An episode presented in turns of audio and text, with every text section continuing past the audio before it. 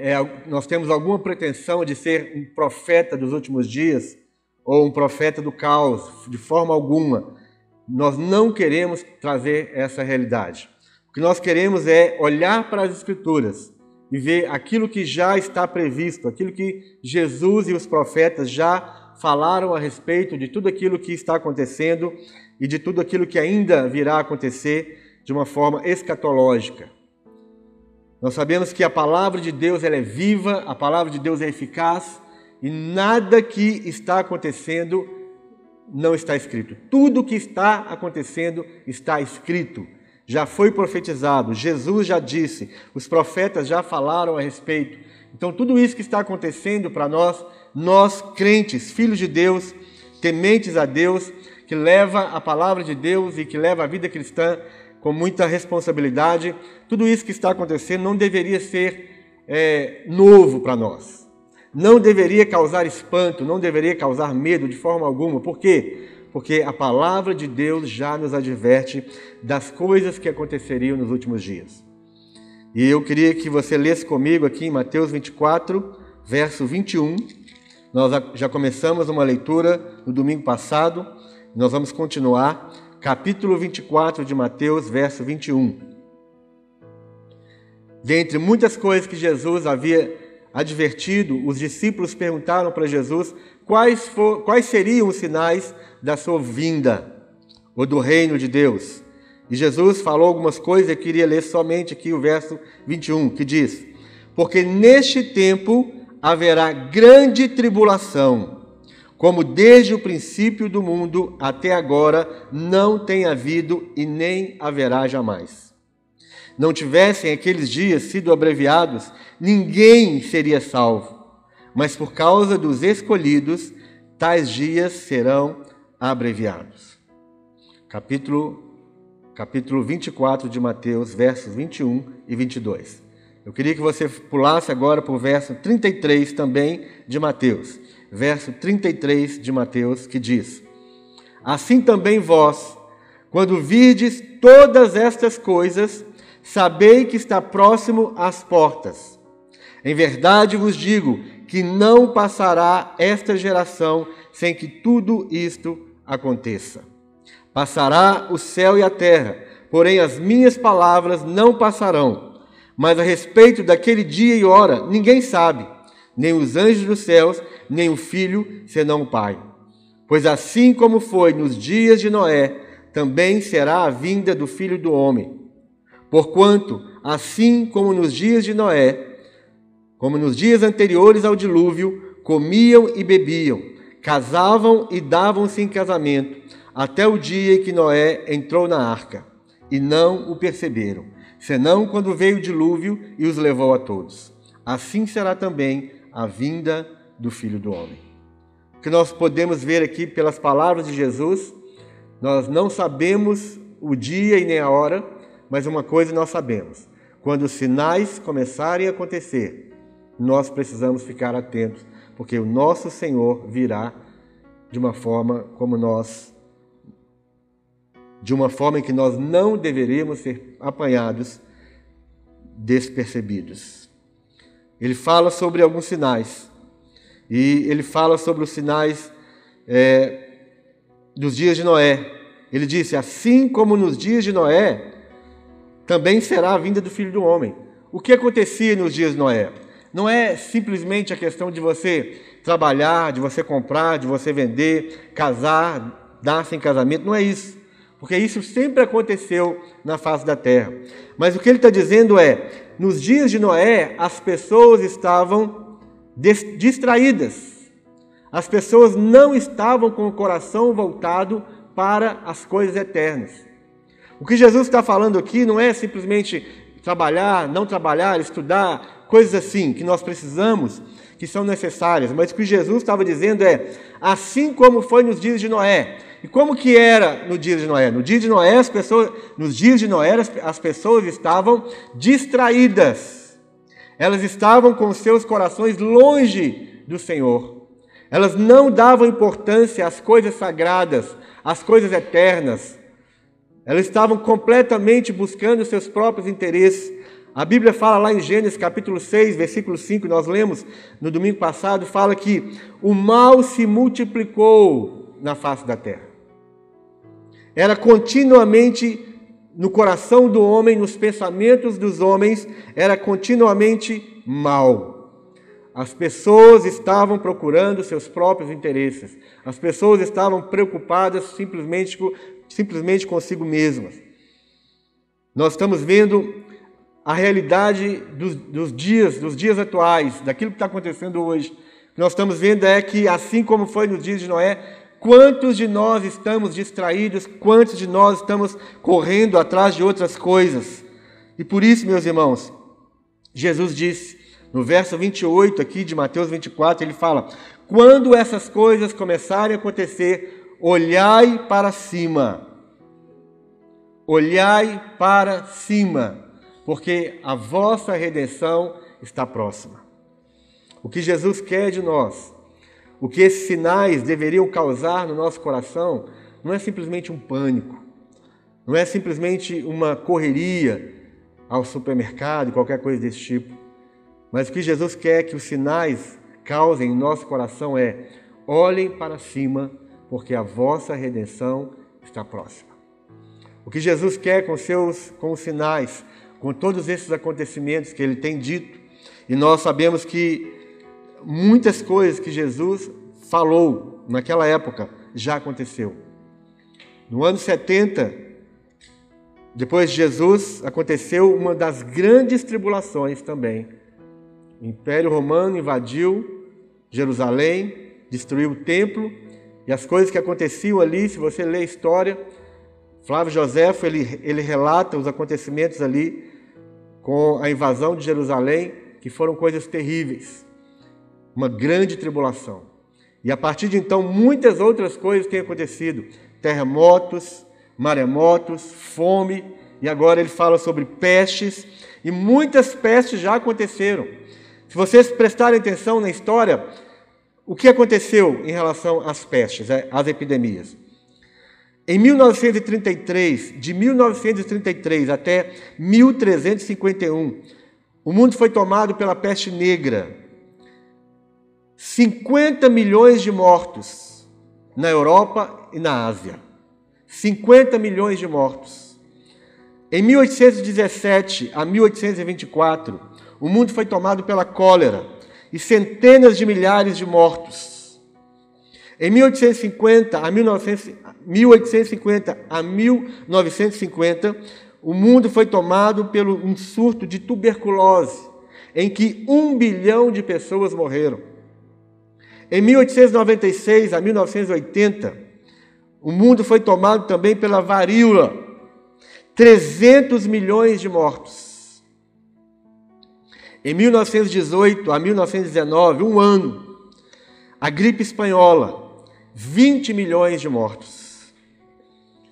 Na Europa Oriental e na Rússia, em 1918 a 1922, o tifo, ou a tifo, matou 3 milhões de pessoas. A febre amarela, em 1960 a 1962, na Etiópia, principalmente, 30 milhões de mortos. O sarampo matou até, até 1963 6 milhões de pessoas. A malária, desde 1980, tem matado, até 1980, tem matado 3 milhões de pessoas por ano. A AIDS, desde 1981, matou 20 milhões de pessoas. O ebola, em 2014, matou 11 mil pessoas. Então, tudo isso, meus irmãos, tem acontecido. E agora nós estamos enfrentando essa, essa pandemia de, do coronavírus. E nós temos acompanhado aí o número de mortos. Isso é um dos sinais que Jesus havia predito. Pestes, epidemias. Mas o mais importante não são esses sinais que ele disse, mas o mais importante é exatamente ele nos advertir que assim como foi nos dias de Noé, assim será também a vinda do Filho do Homem. E nos, nos dias de Noé, o que nós vamos ver? Nós vamos ver uma aceleração do pecado, e não é o que nós estamos vendo hoje. O pecado tem acelerado de forma estrondosa, de forma extraordinária. Os homens têm inventado novas formas de males. Diariamente nós, nós estamos impressionados de ver como que os homens eles têm uma capacidade da maldade, de multiplicar a maldade, de inventar a maldade, de praticar a maldade, como se nada, como se o ser humano não, não, não valesse nada. A maldade, a aceleração do pecado, a aceleração da iniquidade. Nós estamos vendo isso assim como foi nos dias de Noé. A falta de, de santidade, a falta da prática de padrões morais, a falta de discernimento espiritual, assim como foi nos dias de Noé. Nos dias de Noé, o próprio Noé estava avisando daquilo que haveria de acontecer. A zombaria estava entre os homens, os homens zombavam de Noé, eles, eles, eles criticavam, eles não acreditavam naquilo que Noé estava falando, assim também hoje. Me desculpe, me perdoe aqui aqueles que não, não entendem aquilo que nós estamos dizendo, mas nós acabamos de passar por um período chamado carnaval, em que as pessoas estavam ali nuas, seminuas, drogadas, alcoolizadas. A quantidade de impureza, de imundícia que era praticado nesse momento ah, mas é simplesmente uma festa. Sim, assim como foi nos dias de Noé. Esse vírus, ele já estava no mundo na época do carnaval. Mas ninguém deu atenção. Ninguém estava preocupado. Começou na China, foi para foi a Europa, Portugal, Itália, ah, não vai chegar no Brasil, vamos festejar, vamos fazer o que nós queremos fazer, vamos dar livre curso às nossas vontades, vamos dar livre curso aos nossos desejos, vamos beber, vamos nos embriagar, vamos curtir a vida. Era o que todo mundo pensava. E olha que nós estávamos vivendo num, num tempo em que as chuvas estavam destruindo a cidade de Belo Horizonte. Ninguém se preocupou com a destruição das chuvas na nossa cidade. Eu moro num, num, num, bairro em que a avenida principal do bairro, até hoje, ela está totalmente destruída por causa da chuva.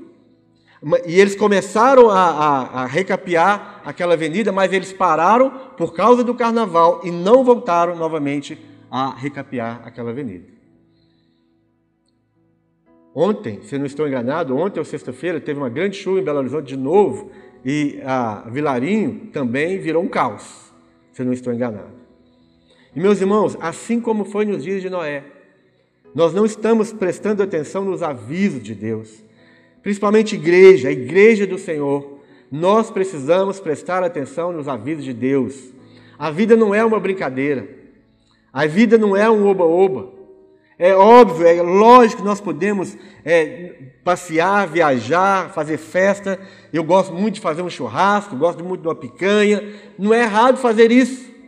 Mas nós precisamos estar atentos aos avisos de Deus. Hora de brincar, de brincar é hora de brincar, hora de distrair é hora de distrair, mas a hora de ouvir a voz de Deus e de estar atento aos chamados de Deus, nós precisamos parar tudo e ouvir aquilo que Deus está querendo falar conosco. Deus nos ama tanto, Ele te ama tanto, que Ele vai fazer o possível para parar você, para que você ouça a voz dEle, para que você dê atenção àquilo que Ele está falando. Abre comigo aí em Gênesis, Gênesis capítulo 9, desculpa, Eclesiastes capítulo 9. Eclesiastes capítulo 9. Eu tenho falado isso aqui por algum tempo, eu ministrei durante alguns meses sobre o livro de Eclesiastes. É um livro maravilhoso, um livro atual. Eclesiastes capítulo 9, a partir do verso 8.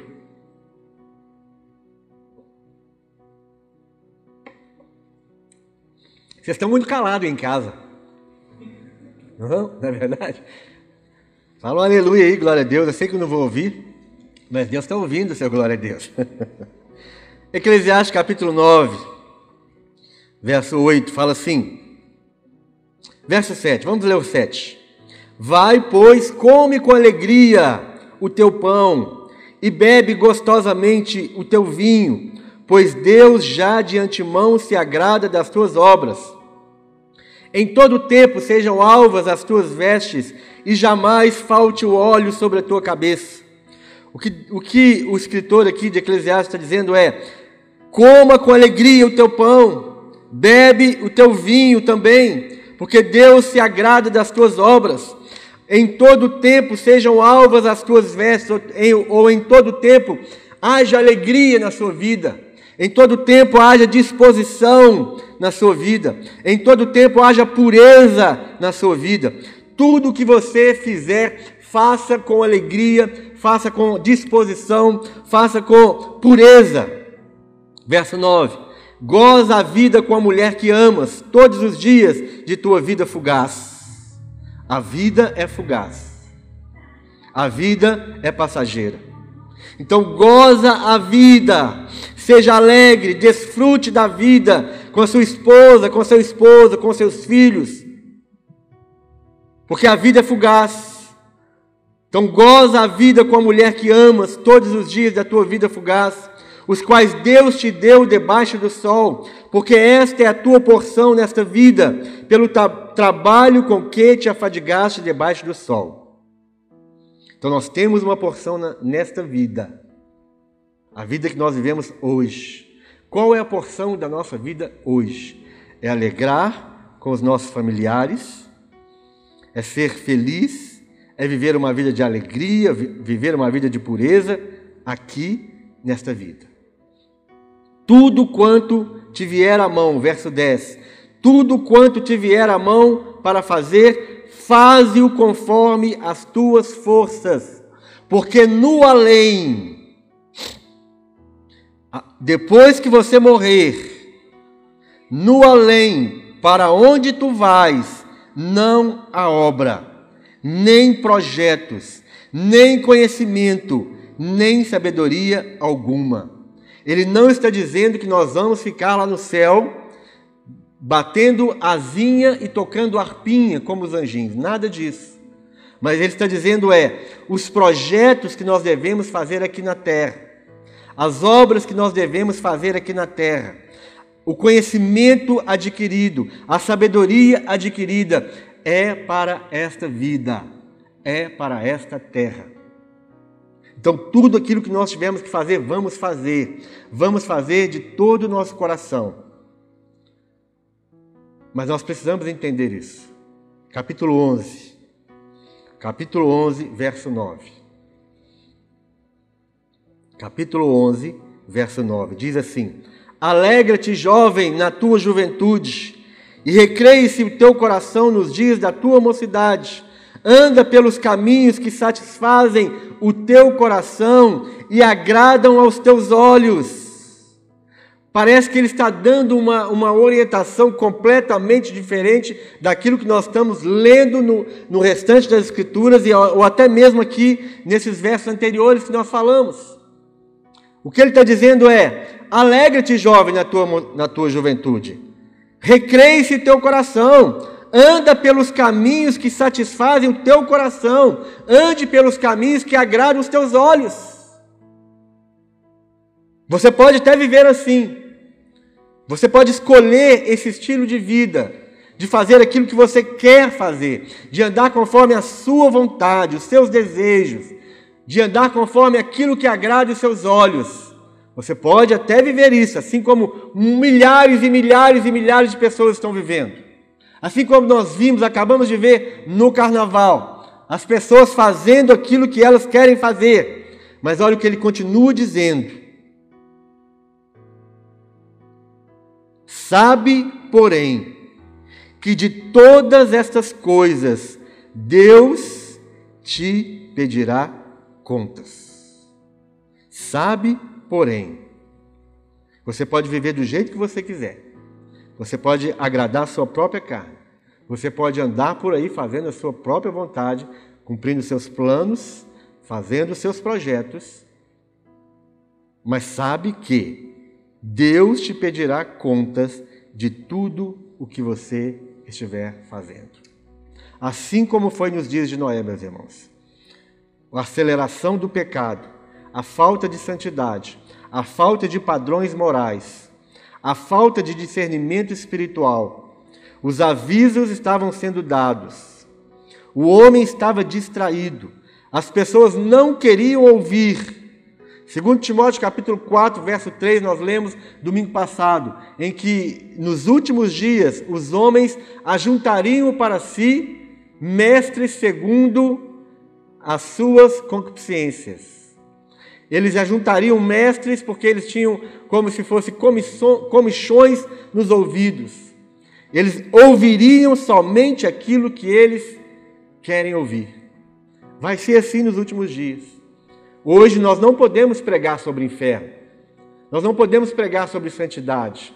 Nós não podemos pregar sobre pureza, sobre honestidade, sobre fidelidade, sobre lealdade, sobre ser fiel nos dízimos e ofertas. Nós não podemos pregar sobre igreja local. Ninguém está interessado em ser fiel numa igreja local. As pessoas sempre falam, ah, nós somos, ainda mais agora, com tudo isso que nós estamos vendo, nós precisamos ficar em casa, e nós vamos ficar em casa. Mas as pessoas não estão entendendo que existe a necessidade de sermos fiéis, enraizados, firmados num local, num corpo local, onde nós temos uma comunidade, onde nós temos pessoas que nós podemos confessar uns aos outros os nossos pecados, as nossas faltas. Nós estamos numa situação de emergência. Nós estamos passando por um, por um momento de, de um caso fortuito, de uma força maior, que é essa pandemia. E nesse período as coisas mudam. Na política, no direito. Né? Nós estamos vendo a, a, os estados e, a, e os municípios declarando né, situação de calamidade. E numa situação de calamidade as coisas mudam, as leis mudam. Tudo muda. E assim também na igreja, nós precisamos estar nas nossas casas, com os nossos familiares, cultuando junto com o nosso esposo, com a nossa, espo, com a nossa, mari, com a nossa esposa, com os nossos filhos, marido, né? Aí é ruim, né? Tem um públicozinho aqui, viu, meus irmãos? Vocês que estão em casa, tem um públicozinho aqui que eu não posso errar, não. Se eu falar bobagem, eles jogam. Lembra que na conferência nós ouvimos que os puritanos quando o pregador estava lá na frente, quando ele falava bobagem, eles jogavam o banquinho, jogava tomate, jogava alface velho, cenoura velha. Aqui, né, a mesma coisa. Então, não é marida não, é as esposas. É a oportunidade que nós temos de estar junto com a nossa família. Mas isso é um caso fortuito, isso é uma força maior, isso é um estado de emergência. Nós vamos cumprir tudo isso. Mas o plano de Deus é que nós estejamos juntos, que nós vivamos como corpo de Cristo, não distraído, não cada um fazendo o que quer fazer, não cada um buscando seus próprios interesses. A Bíblia, ela, ela no, no, no seu conteúdo, no seu, no seu, no, na sua essência, o que ela nos ensina é o que? Unidade, a união, o que ela ensina para nós é isso: nós devemos estar juntos uns com os outros, recebendo um do outro. Então, não distraído, não fazendo o que nós queremos fazer. Mateus 24, abre aí em Mateus 24, verso 45. Mateus 24, verso 44.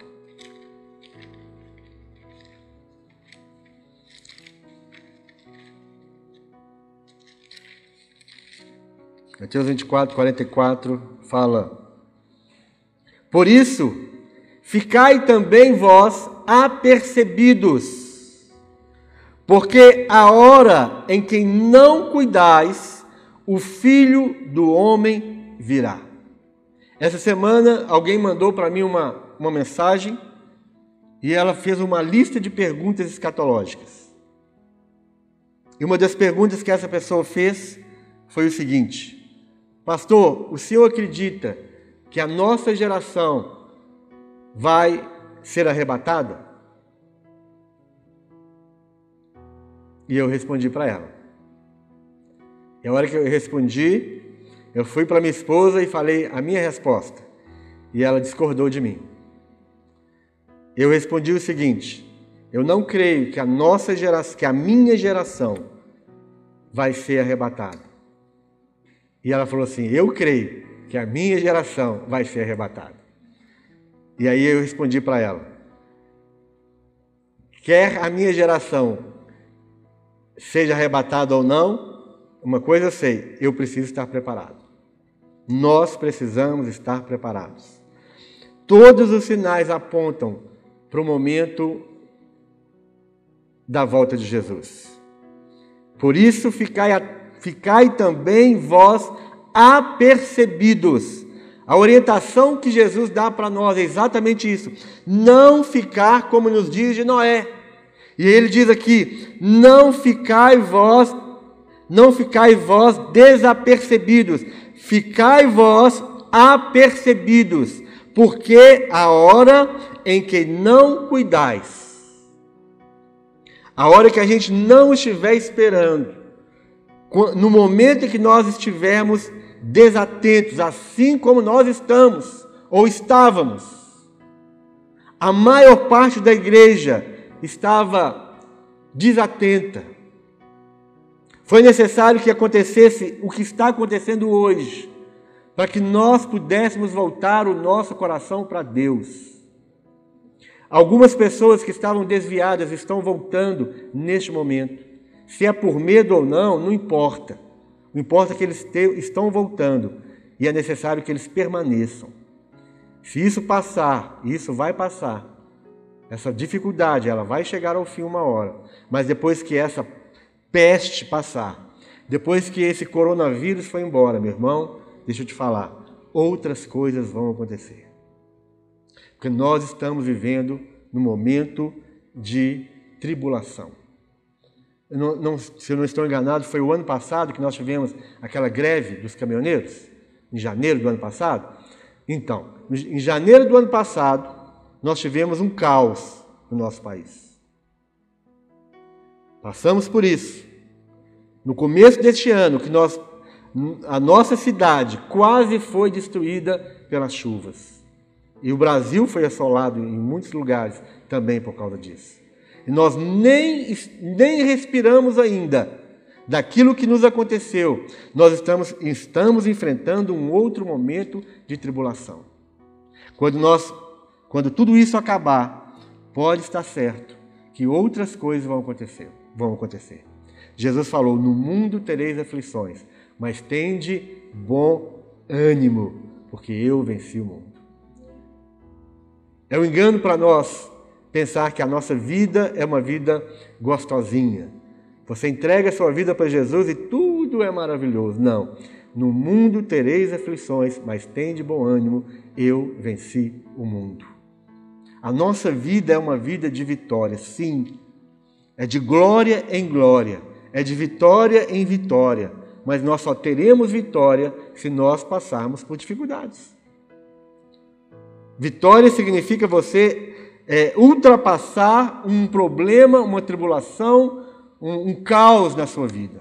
Você só tem vitória se você teve um momento de crise, se você passou por um momento de dificuldade. A vida do cristão, sim, é uma vida de vitória, é uma vida de glória em glória, mas isso significa que nós passaremos por dificuldades. E tudo isso que nós estamos passando são momentos de crise, momentos de, de dificuldade. A outra coisa que nós podemos ver nos dias de Noé, e aí eu termino, nós vemos que os homens daquela época, eles não acreditavam que eles poderiam morrer. Eles não acreditavam que, eles, que a vida seria tirada deles. Assim como nós, irmãos, nós muitas vezes nós estamos cheios de nós mesmos, achando que nós somos a geração da performance, a geração super-homem, a geração Mulher Maravilha, todo mundo é fitness, todo mundo é sarado, todo mundo está ali, nas, as academias estão lotadas, nós temos a síndrome do Hulk, Todo mundo acha que é perfeito, que é, que é todo poderoso, é forte. As mulheres acham que elas são as mulheres maravilhas. Os homens acham que eles são poderoso Thor, incrível Hulk ou qualquer coisa desse tipo. E por isso nós não pensamos que nós podemos morrer.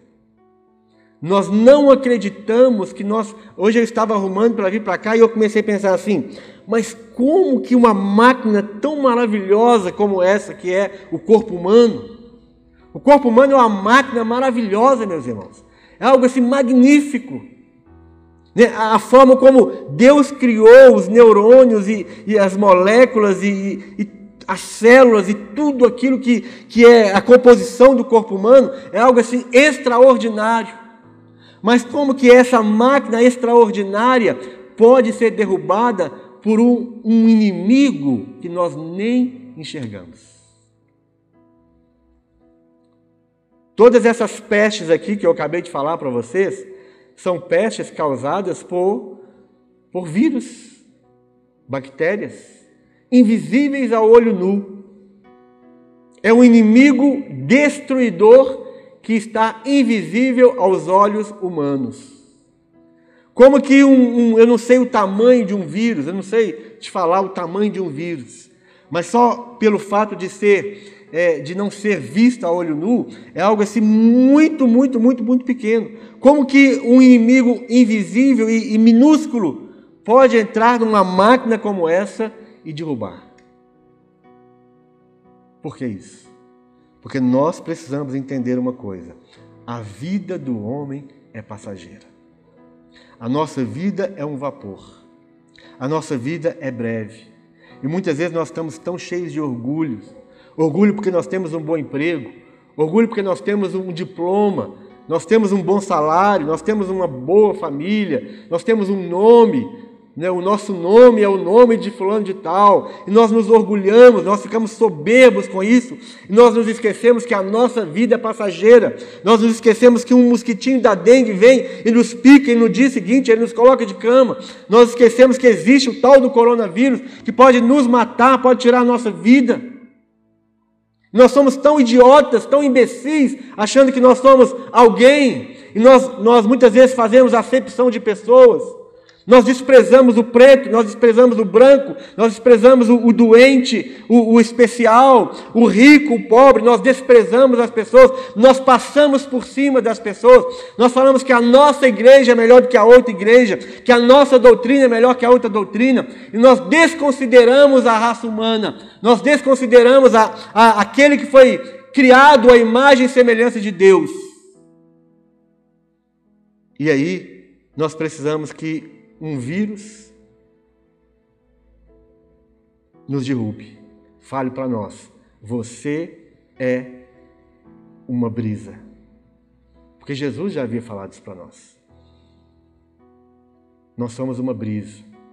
Nós somos como um vento. Nós somos como uma erva do campo. Jesus falou isso. Alguns querem colocar na nossa cabeça que nós, nós somos melhor do que Jesus. Alguns querem colocar na nossa cabeça que nós somos mais justos e mais santos do que o próprio Jesus. E muitas vezes nós acreditamos nessas bobagens. Por quê? Porque nós, isso é conveniente para nós. O que a palavra de Deus fala para nós que se que se a graça de Deus não estiver sobre nós, nós somos miseráveis. Mas a graça de Deus estando em nossas vidas, nós ainda dependemos de um Salvador nós ainda precisamos do Deus Todo-Poderoso que tudo vê e que tudo faz. Os sinais são os avisos de que Deus está no controle e de que a vida é breve.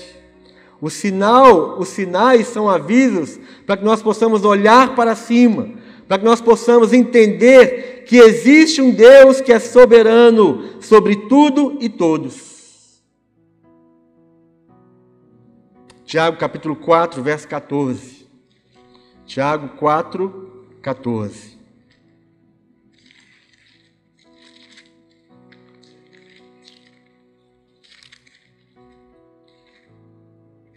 Gálata, ó, Tiago capítulo 4, verso 14.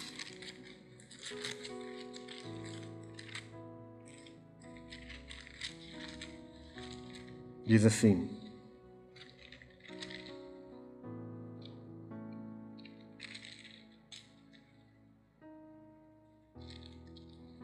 Atendei agora, vós que dizeis: Hoje ou amanhã iremos para a cidade tal, e lá passaremos o ano, e negociaremos e teremos lucros.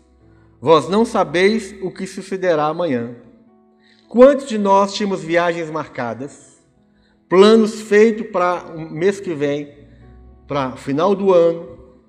Quantos fizemos planos, planejamentos? Não é errado fazer, mas o que, o que eu estou querendo dizer é nós podemos cair exatamente aqui nessa palavra.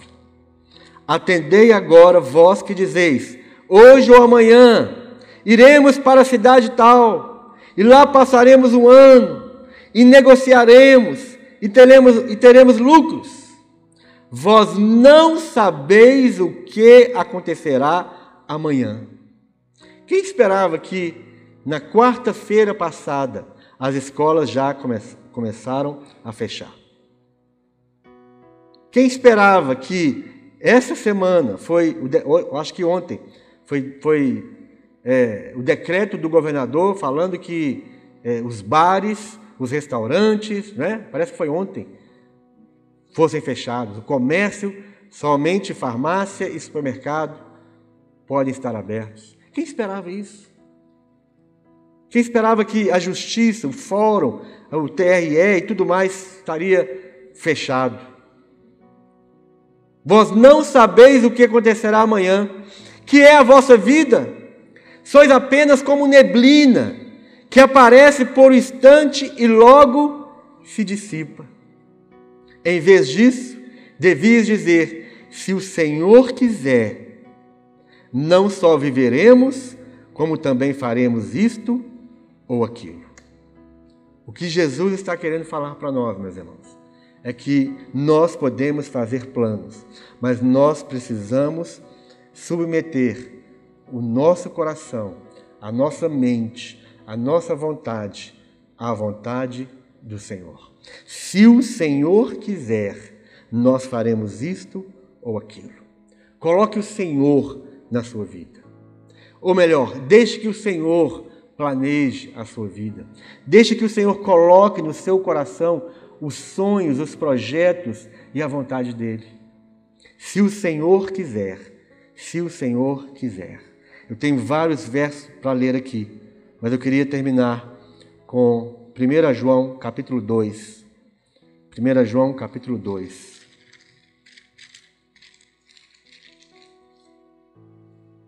Verso 16. Vamos ler o 15 assim como foi nos dias de Noé. Comiam e bebiam, e casavam e davam-se casamento. Nós não podemos continuar assim como nos dias de Noé. Verso 15. 1 João 2,15.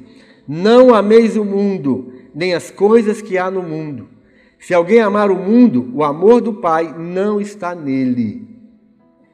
Porque tudo que há no mundo, a concupiscência da carne e a concupiscência dos olhos e a soberba da vida não procede do Pai, mas procede do mundo.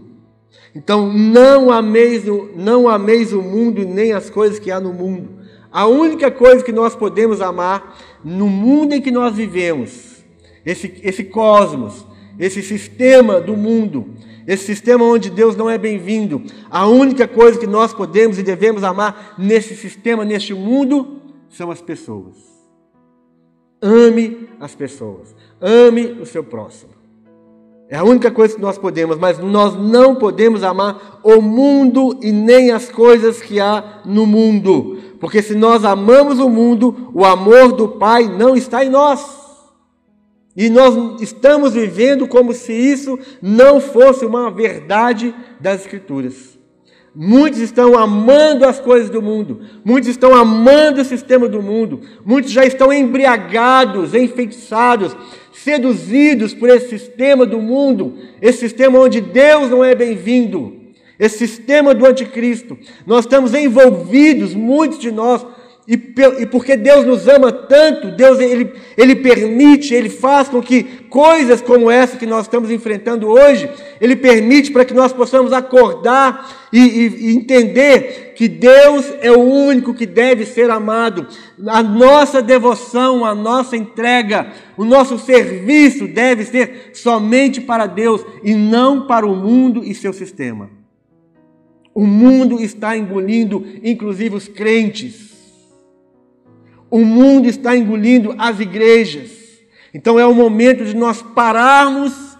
Olha que coisa mais interessante. Nós, neste momento, nós estamos separados das coisas do mundo. Obrigatoriamente nós estamos separados das coisas do mundo. Nós não podemos ir em shopping, as mulheres não podem comprar mais as suas bolsas e seus, e seus sapatos maravilhosos. Né? Os homens vão ter que parar de ir nas academias, já pararam, né? E coisas assim. Não vai ter mais. Os estádios de futebol estão fechados. Não tem mais aquela rivalidade, aquela entrega, aquela idolatria pelo galão da massa ou pelo cruzeiro. Não tem mais. Temporariamente, tudo parado. Para que Deus faça um processo de desintoxicação do nosso coração.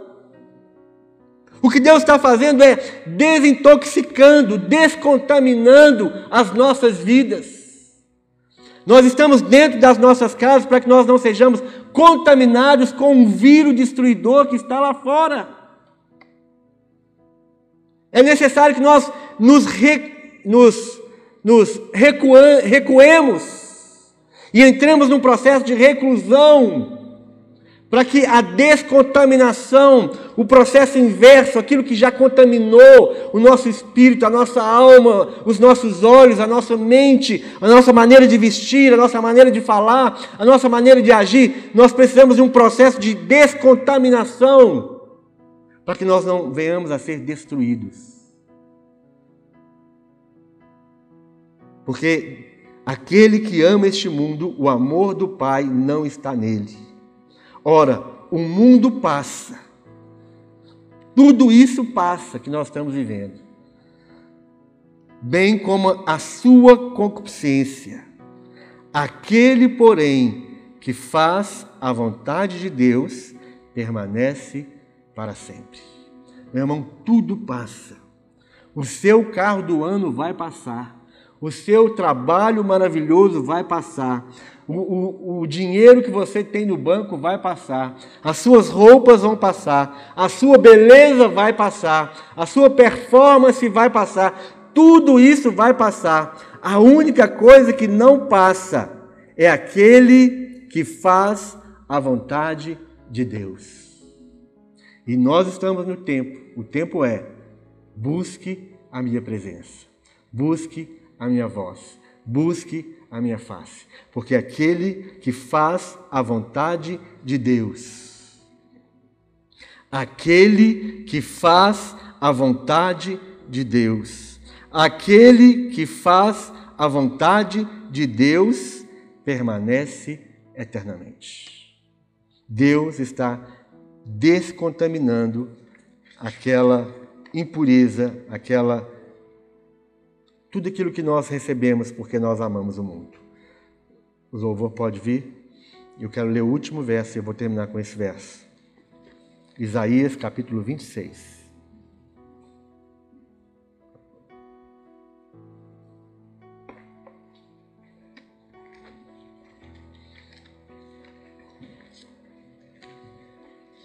Isaías 26.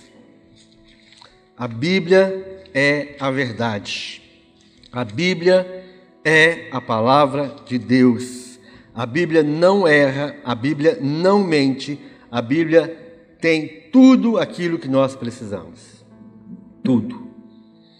Isaías 26, verso 20. Aquele que ama o mundo, o amor do Pai não está nele. Tudo vai passar, mas aquele que faz a vontade do Pai, ele vai durar eternamente.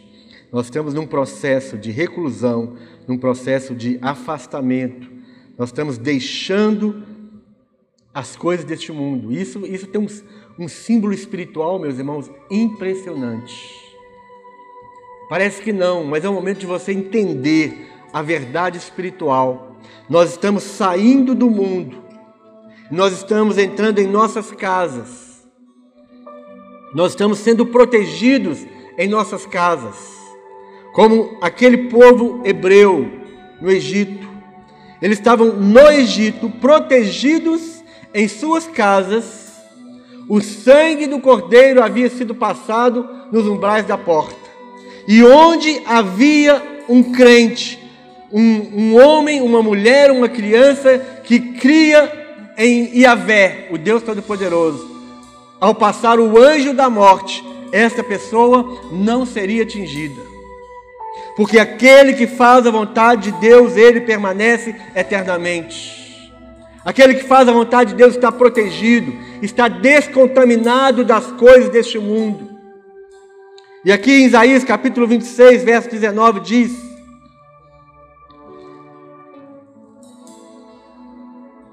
Verso 19, vou ler o 19. Os vossos mortos e também o meu cadáver viverão e ressuscitarão. Despertai e exultai, os que habitais no pó, porque o teu orvalho, ó Deus, será como orvalho de vida e a terra dará à luz os seus mortos. Vai, pois, povo meu, entra nos teus quartos e fecha as tuas portas sobre ti. Esconde-te só por um momento, até que passe a ira. Pois eis que o Senhor sair do seu lugar, para sai do seu lugar para castigar a iniquidade dos moradores da terra.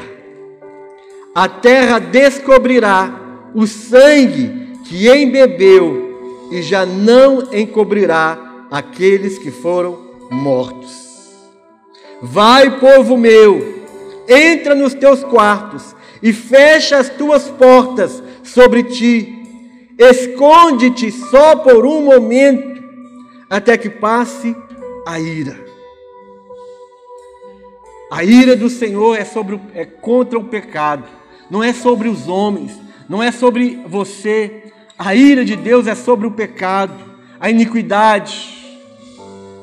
E Ele quer nos amar de tal forma que Ele quer que nós nos recolhamos ao seu esconderijo, aquele que habita no esconderijo do Altíssimo, a sombra das suas asas descansará.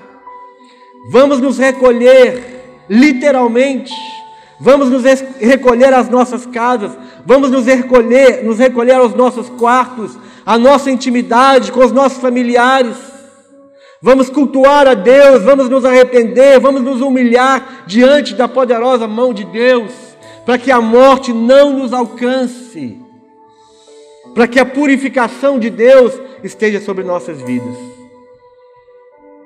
Vai, pois, povo meu, entra nos teus quartos e fecha as tuas portas. Só por um momento esconde-te até que passe a ira.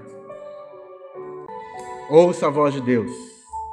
Deus está nos ajuntando, Deus está nos limpando, Deus está nos descontaminando, para que nós possamos viver e viver eternamente. Amém?